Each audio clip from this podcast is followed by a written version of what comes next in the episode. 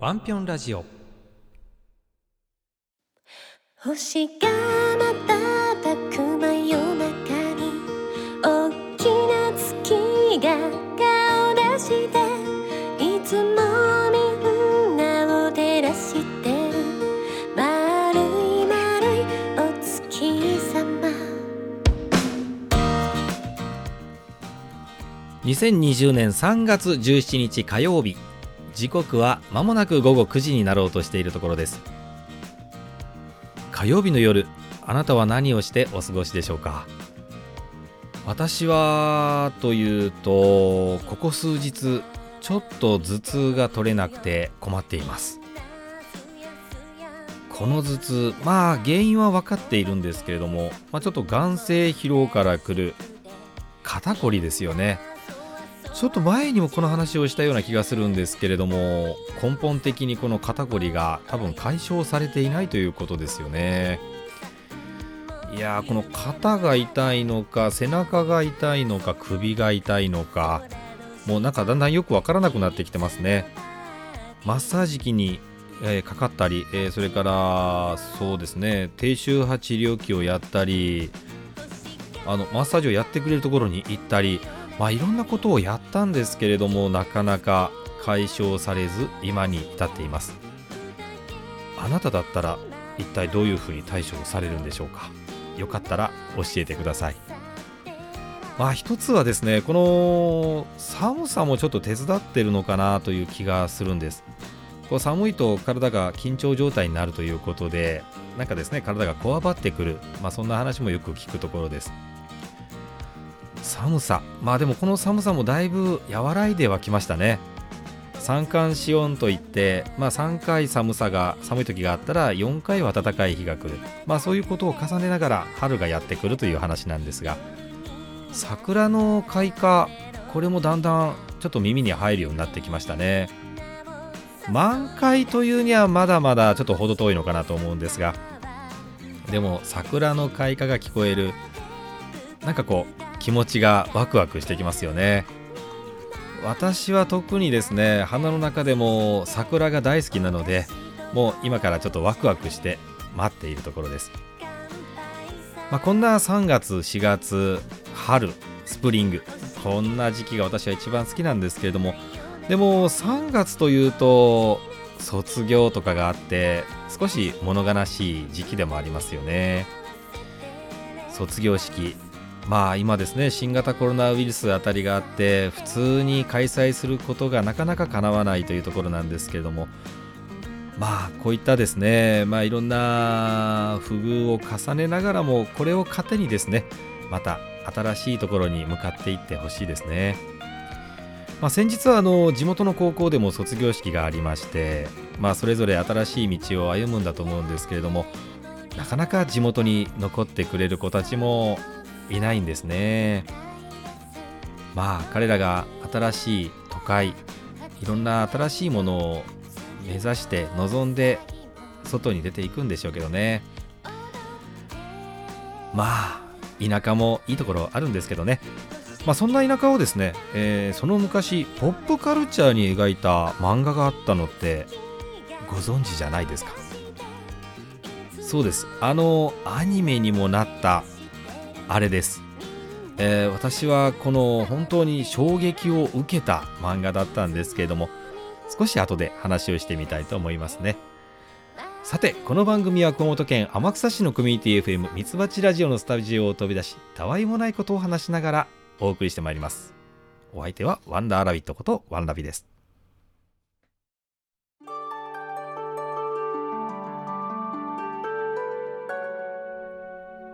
ワンピョンラジオ。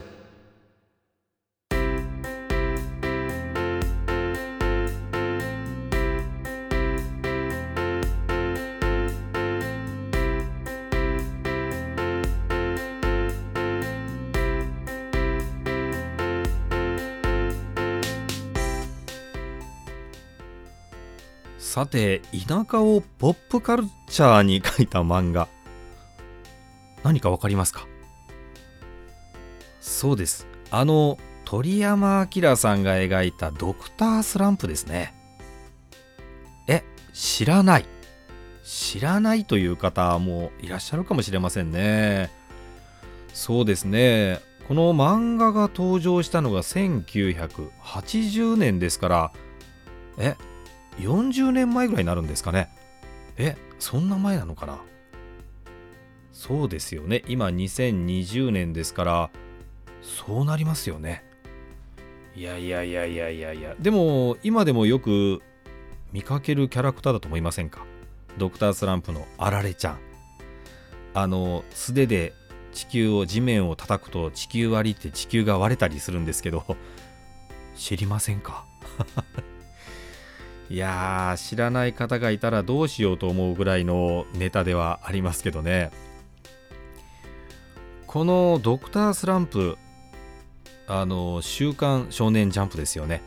これで鮮烈的に登場してきたんですね。その当時はですねあのスポコンものいわゆるスポーツ根性ものこういった漫画が流行った時代だったんです。古くから行くと巨人の星だったりそうですねリングにかけろというボクシングの漫画があったりそんなところにですね斬新な形でやってきたのがこのドクタースランプだったんですね。でこれが何がすごいかというとその今までに見たことがない綺麗な絵まあイラストのような絵ですよね。そしてあの人気アンケート「週刊少年ジャンプ」の人気アンケートでなんと第3話で1位を取るという快挙を達成したんですね。そしてここから鳥山明さんの快進撃が始まっていくと。要はドラゴンボールにつながっていくんですね。ドラゴンボールを知らない方はいらっしゃらないですよね。でなぜこのドクタースランプの話をしたかというと高校の卒業式があってこの田舎を離れていく。そしてその目新しい楽しい都会に旅立っていく。でも田舎っていいんだよっていうのをですね描いたのがこのドクタースランプかなと思っているんですね。ドクタースランプの田舎ペンギン村という場所で誰もがこののんびり暮らすその普通の生活を本当にこうポップに描いて楽しい世界に描いている。これが鳥山明さんの世界ですよね。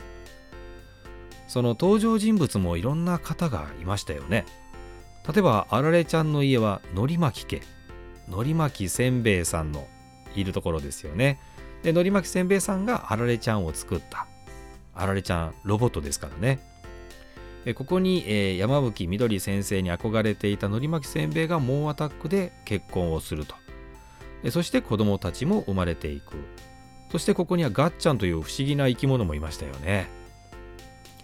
それからご近所さんでは黄緑家ということで黄緑あかねちゃん葵ちゃんといった普通の姉妹も住んでいた。そして空豆家では空豆太郎ピースケというこちらもですねどこにでもいそうなあの兄弟がいた。そんなあのどこにでもあるようなシーン登場人物そういうことなんですけどもなぜか楽しかったんですねあの漫画そしてアニメは。それから動物たちも楽しかったですよね、えー、豚が喋ったり豚がサングラスをしているブータレブーというのがいたりですね、えー、それから都会を夢見るサラダキノコって知りませんか？あのー、ワカメちゃんみたいな髪型なんかこうすごいですね。こう刈り上げカットみたいな感じの女の子がいましたけどね。でこの女の子はもうほんと都会夢見ているので口癖が「私ナウイ」っていうようなまあ今で言うと死後の 死後の類ですよね。ナウイなんて言う人いまいませんからね。でも彼女はそうやってこう都会かぶれな感じでいるんですけれどもでもこの田舎にあっては逆に一人だけ浮いているという話なんですね。ですから田舎で言うとこの子そのものがダサくなっている。まあ不思議な感じで描いてありましたね。それから正義のコスプレイヤーですね。スッパマンっていうのがいましたよね。あの特にスーパーマンみたいにまあ強く見せるんでしょうけど ただのコスプレイヤーなので特に強くもなくただ格好をつけているコスプレイヤー。変身するのも電話ボックスで確か着替えてましたよね。いやースッパマン梅干し食べてスッパマンでしたね。いやこれも愛すべき懐かしいキャラクターですね。それから中国中華人民共和国共和国からもこのペンギン村に引っ越してきてた人たちがいましたね。えー、ツンさんっていうですね、えー、山奥にある村からやってきてたんですけどツンツクツンとかツンツルリンとかツンツルテンさんがいたといたのって知りませんか？これツンさんの家ということでなかなかの兄弟とお父さん がいたんですけど奥さんの名前に至ってはツンツン角田の帝友号というですねえー、このネーミングがわかる方というのはもう世代が 古い方ですよね。ですからその登場した当時40年前にドクタースランプを読んでいたそんな年代の方しかわからないと思いますね。まあもしこのツンツン角田の帝友語というのが気になるぞという方がいらっしゃいましたら調べてみてください。さして面白くないかもしれませんけどね。まあでもこうやってアニメ漫画を通してまた田舎の良さを知るこういうことって大事じゃないですかね。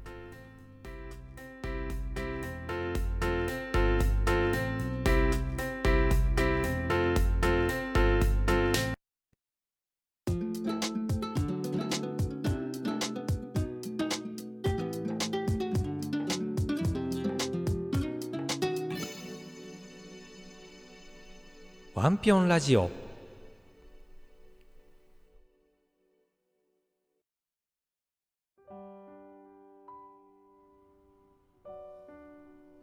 一年は365日。一日は8万6400秒。1秒に4回シャッターを切るカメラは一体何を映すのだろう。心に描いた一瞬をミラーレス一眼フィート。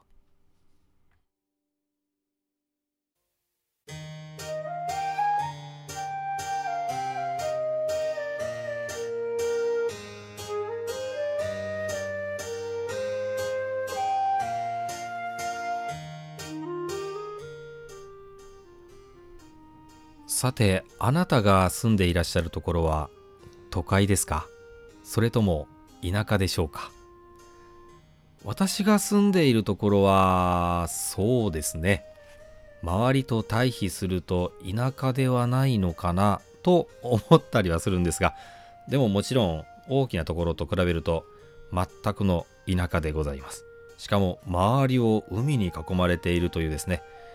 ひょっとしたら超田舎なのかもしれませんね。その昔そうですねドクタースランプのあのサラダキノコちゃんじゃないですけどこの田舎を脱出したいこういう思いはありましたね。だってきらびやかな都会だったらなんか住んでて楽しそうじゃないですか。いろんなところに買い物も行けたり遊びに行けたり飲みに行けたり いろんなことがなんか出会いだってたくさんありそうじゃないですか。なんかそういう記憶はありますね。まあでもこの年を重ねるにつれてで自分の住んでいる地域がだんだんその何でしょうね自分の中にしっくり心の中に入ってくるようになるとだんだん光って見えるようになってくるんですね。その何の変哲もない海しょっぱい水がたたえられている海それですら愛おしくなるんですね。だってそうですね。まあ曇りの時にはこう曇り色のグレーの海っていう感じがするんですけれども